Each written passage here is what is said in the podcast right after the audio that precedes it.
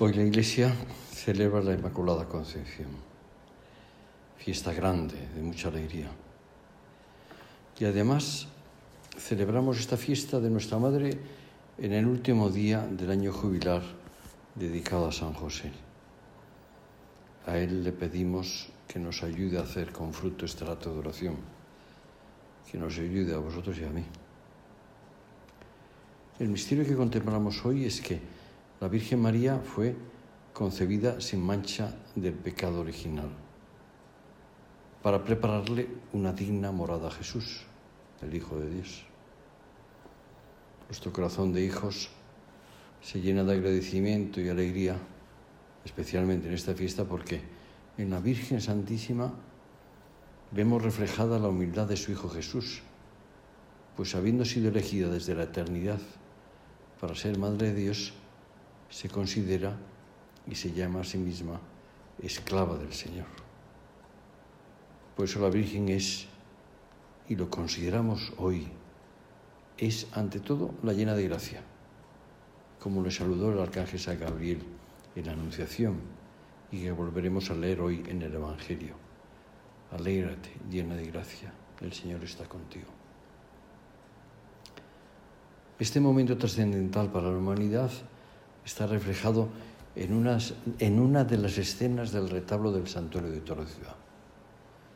No sé si habéis estado en Toro Ciudad y tenéis el recuerdo grabado en la imaginación. Me refiero al, al retablo entero.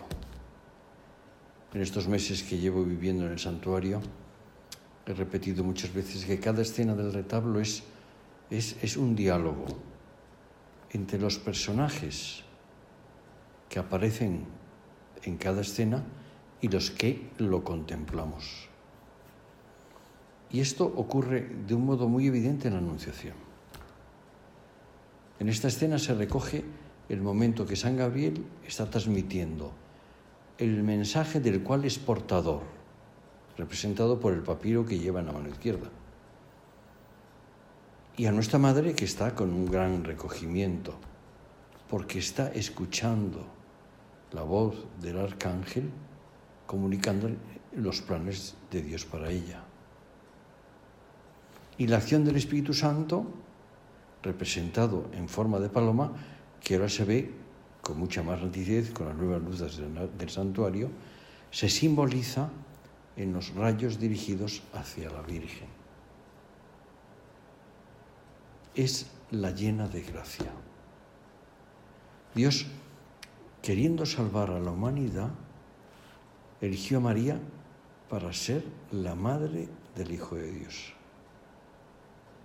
Por eso la hace inmaculada, sin mancha, toda limpia. Por eso toda alabanza es pequeña para honrar hoy a la Virgen Inmaculada. Ella, mucho más que nosotros, precisamente por la plenitud de la gracia, se daría cuenta de la gran distancia que había entre Jesús, que concibió en su seno purísimo, y ella misma. Sin embargo, procuró adecuar toda su vida al querer de Dios. De verdad. Ojalá lo podamos pensar cada uno de nosotros. Como la Virgen, estamos llamados a asumir esa realidad de merecer llevar a Cristo en nuestras vidas que no haya estorbos a la gloria que le debemos dar con nuestra vida, con mi vida. Por eso hoy hemos de aprovechar la celebración de este misterio para meternos en esa respuesta suya, la de nuestra Madre, para que tengamos una consonancia absoluta con Dios. Lo dijo en alguna ocasión el Papa Francisco, no son palabras textuales no hay mejor forma de rezar que ponerse como María en una actitud de apertura, de corazón abierto a Dios.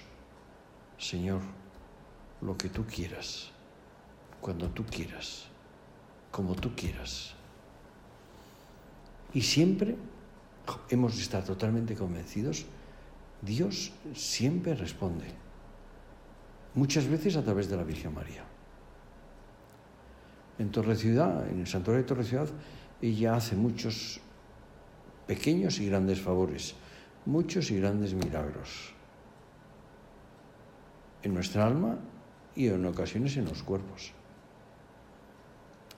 El otro día me escribió una, una madre de familia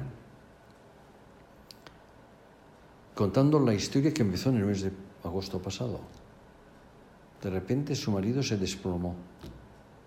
Después de días de pruebas le diagnosticaron una enfermedad de corazón. Lo tenía destrozado.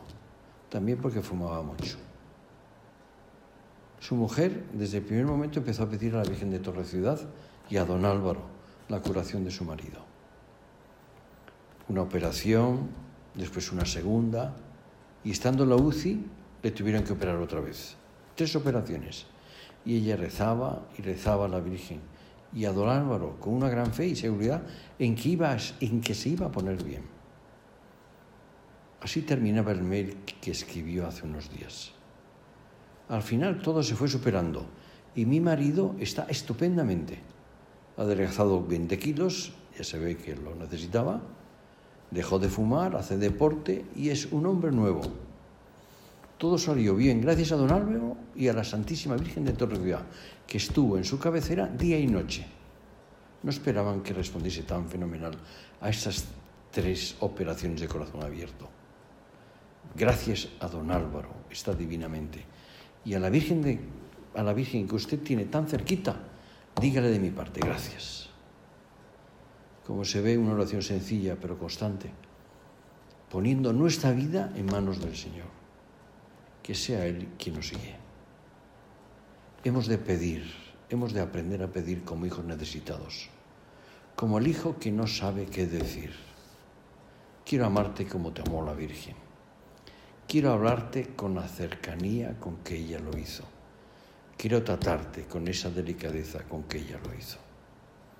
Si siempre hemos de ir a Jesús por María, mucho más en el día de hoy, el día que celebramos su Inmaculada Concepción. Ahí acudimos.